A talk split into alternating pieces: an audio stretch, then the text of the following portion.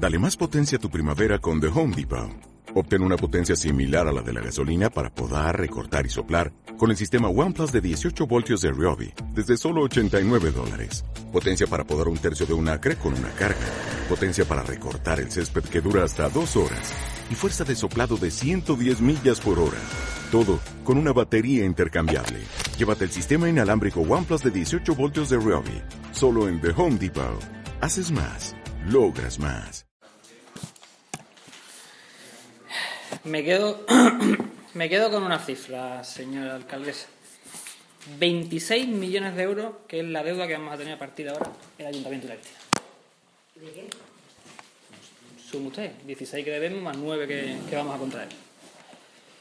Eh, en primer lugar, bueno, eh, le- me gustaría agradecerle al señor Zamudio la observación que ha hecho de nosotros de que votamos, eh, nos abstuvimos en la votación del artículo eh, Partido Independiente dijo que votamos en contra.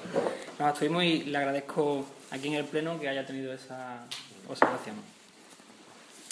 En cuanto a los trabajadores, no tenemos nada en contra de los trabajadores, al revés, la apoyamos, son, son amigos de, de la Cristina, vecinos.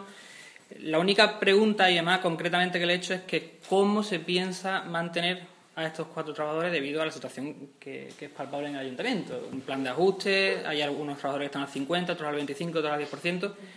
¿Cómo se va a mantener y en qué departamento se van a ubicar estos trabajadores? No me lo ha contestado. Eso. Me gustaría que en la próxima intervención me lo contestara. Eh, está claro que, que ante la situación que tenía la empresa, lo más coherente, señor Zamudio, era su liquidez y cierre, evidentemente. Eh, Una empresa que en cuatro años se gasta lo que se gastó y cómo se lo ha encontrado usted cuando entró en, el- en esta nueva época del equipo de gobierno, lo más coherente y creo que se ha hecho correctamente es liquidar la, la empresa.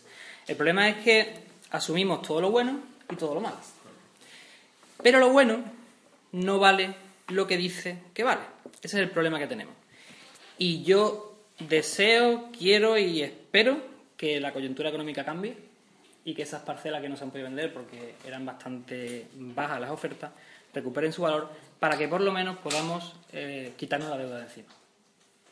Eh, ya si fuéramos capaces de vender por más, ya eso sería lo mejor del mundo.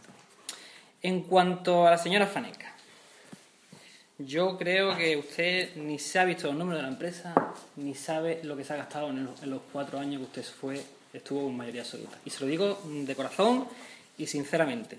Creo que no sabe o no ha visto los números de la empresa municipal. Usted se encuentra en la empresa municipal, y se lo digo ya nuevamente, con 24 o con 20 y pico de millones de euros.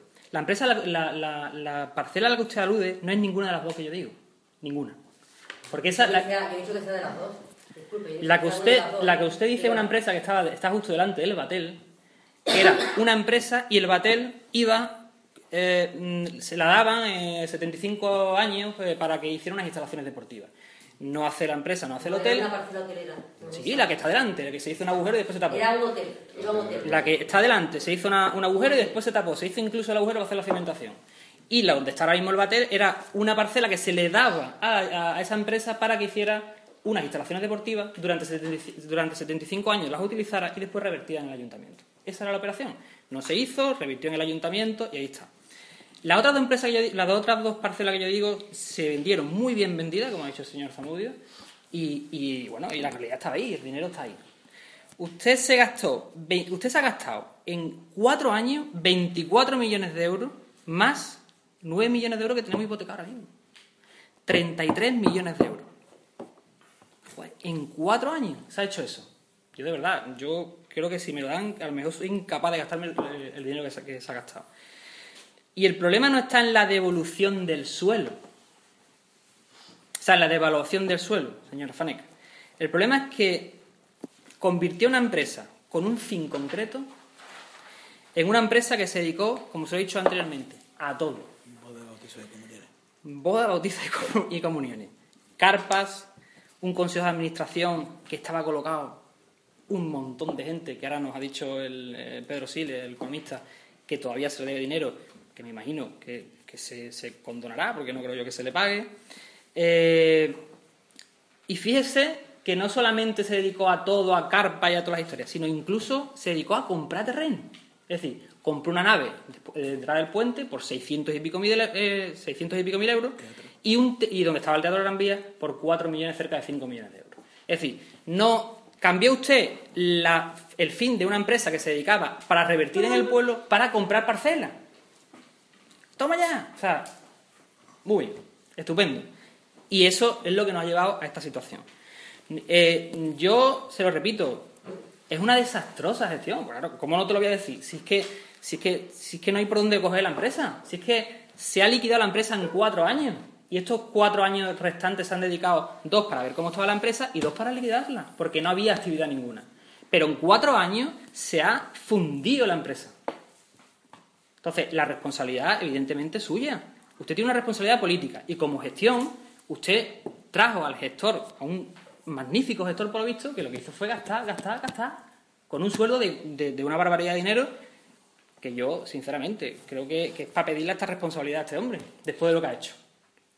Ahora, si usted daba, daba la orden de firmar y de, y de gastar lo que tenía que gastar, evidentemente pues, no tiene ninguna responsabilidad. La responsabilidad es suya políticamente.